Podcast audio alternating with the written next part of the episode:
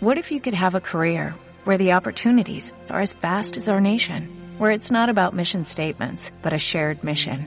At U.S. Customs and Border Protection, we go beyond to protect more than borders, from ship to shore, air to ground, cities to local communities. CBP agents and officers are keeping people safe.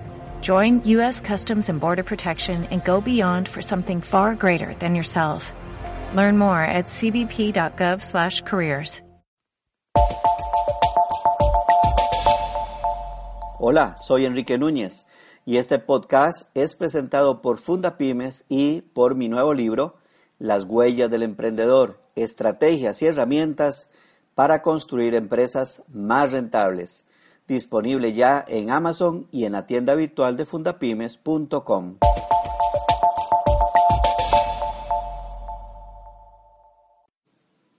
Otra pregunta que me hacen con bastante frecuencia cuando hablamos de socios de negocios o de sociedades mercantiles es cómo se distribuyen las utilidades en una empresa donde hay dos, tres o más socios.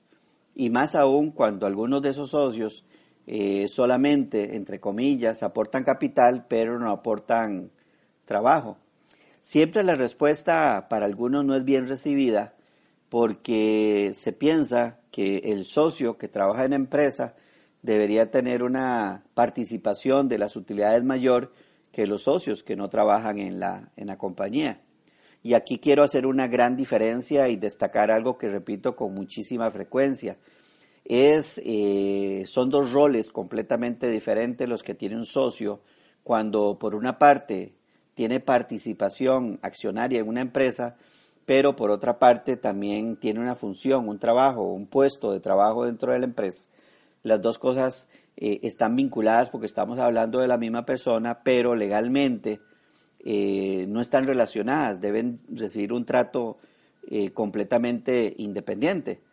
me refiero al socio que trabaja en una compañía realizando una función muy concreta, llámese gerente general, contador general, gerente financiero, gerente de mercadeo, etcétera. Este socio, eh, por desempeñar esa función, debería recibir un salario de mercado, el mismo salario que se le pagaría a un tercero, a un particular, si no se tuviera ese conocimiento, esa, esa capacidad eh, dentro de los socios, si hubiera que contratar a una persona con el talento, la habilidad, la experiencia, el conocimiento, pues establecería un salario de mercado. Ese salario de mercado es el mismo que también debería ganar un socio, que tenga, por supuesto, las mismas competencias, eh, habilidades y talentos para desempeñarse eficientemente en cualquier puesto dentro de la empresa. Gerente general, vuelvo a repetir, contador general, gerente financiero, gerente de mercadeo, gerente de ventas, gerente de recursos humanos. Ahora, si ese salario, eh, este socio no lo va a cobrar sino que lo deja en la compañía como parte del pago de sus acciones, ese es otro tema y de eso hablaremos en, otra, en otro podcast. Por ahora el tema que estamos tocando es cómo se distribuyen las ganancias. Cuando un, un grupo de socios, dos, tres o más socios, deciden constituir una sociedad, cada socio va a establecer la forma en que está pagando su capital.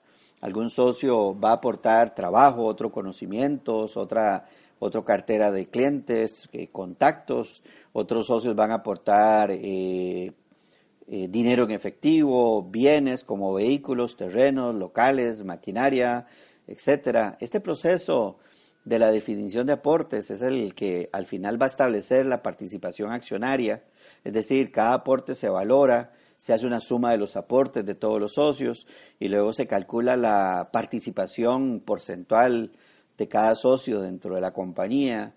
Por ejemplo, si la sumatoria de, los aportes fuera de 100 mil dólares y uno de los tres socios, supongamos que son tres, aporta eh, su trabajo, es decir, durante un año él va a trabajar para la compañía eh, sin cobrar un dinero a cambio o cobrándolo pero no retirándolo porque forma parte del aporte, y si ese salario es de dos mil dólares mensuales, quiere decir que durante un año él estaría dejando aportados 24 mil, por lo tanto, para este socio su aporte es del 24% y si el otro socio aportó el resto y solamente hay dos socios, pues el otro socio tendría el 76%. Así que así se definió la participación accionaria. y por lo tanto sería la misma proporción la que se estaría debiendo pagar oportunamente cuando los socios establezcan eh, una distribución de acciones. ¿Qué es lo que quiero decir? Que las acciones, eh, la participación accionaria es la que determina la distribución de las utilidades. Las utilidades se distribuyen en la misma proporción en que se encuentran distribuidas las acciones de la empresa. En el ejemplo que puse, si, por ejemplo, al final del primer periodo fiscal hubiera que distribuir 10 mil dólares, pues al socio que tiene el 24%, que trabaja tiempo completo en la compañía, le va a corresponder el 24% de las acciones, de las utilidades, en este caso 2.400 dólares, y al socio que aunque no trabaje en la compañía había aportado el 76%, pues a este socio le va a corresponder el 76%, y en este caso pues serían 7.600 dólares.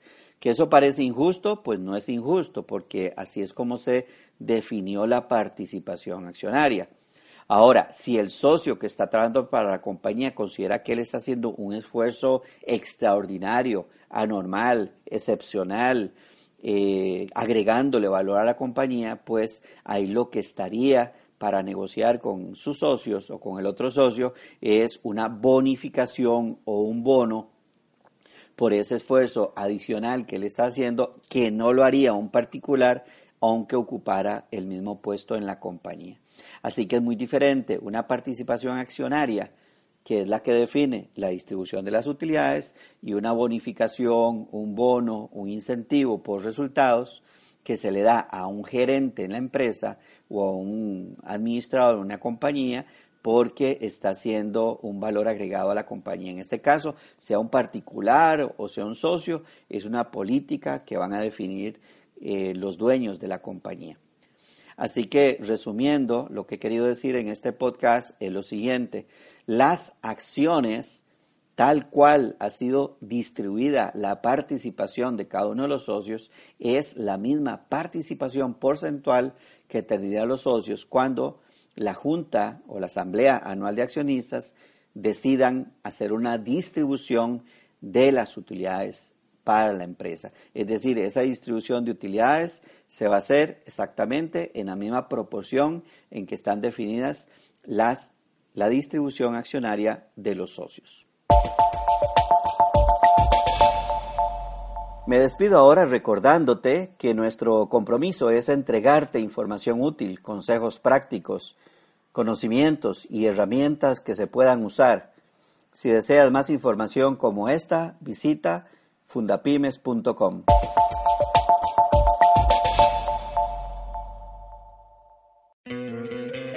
¿No te encantaría tener 100 dólares extra en tu bolsillo? Haz que un experto bilingüe de TurboTax declare tus impuestos para el 31 de marzo y obtén 100 dólares de vuelta al instante. Porque no importa cuáles hayan sido tus logros del año pasado, TurboTax hace que cuenten. Obtén 100 dólares de vuelta y tus impuestos con 100% de precisión. Solo con Intuit TurboTax. Debes declarar para el 31 de marzo. Crédito solo aplicable al costo de la presentación federal con TurboTax Full Service. Oferta sujeta a cambios o cancelación en cualquier momento.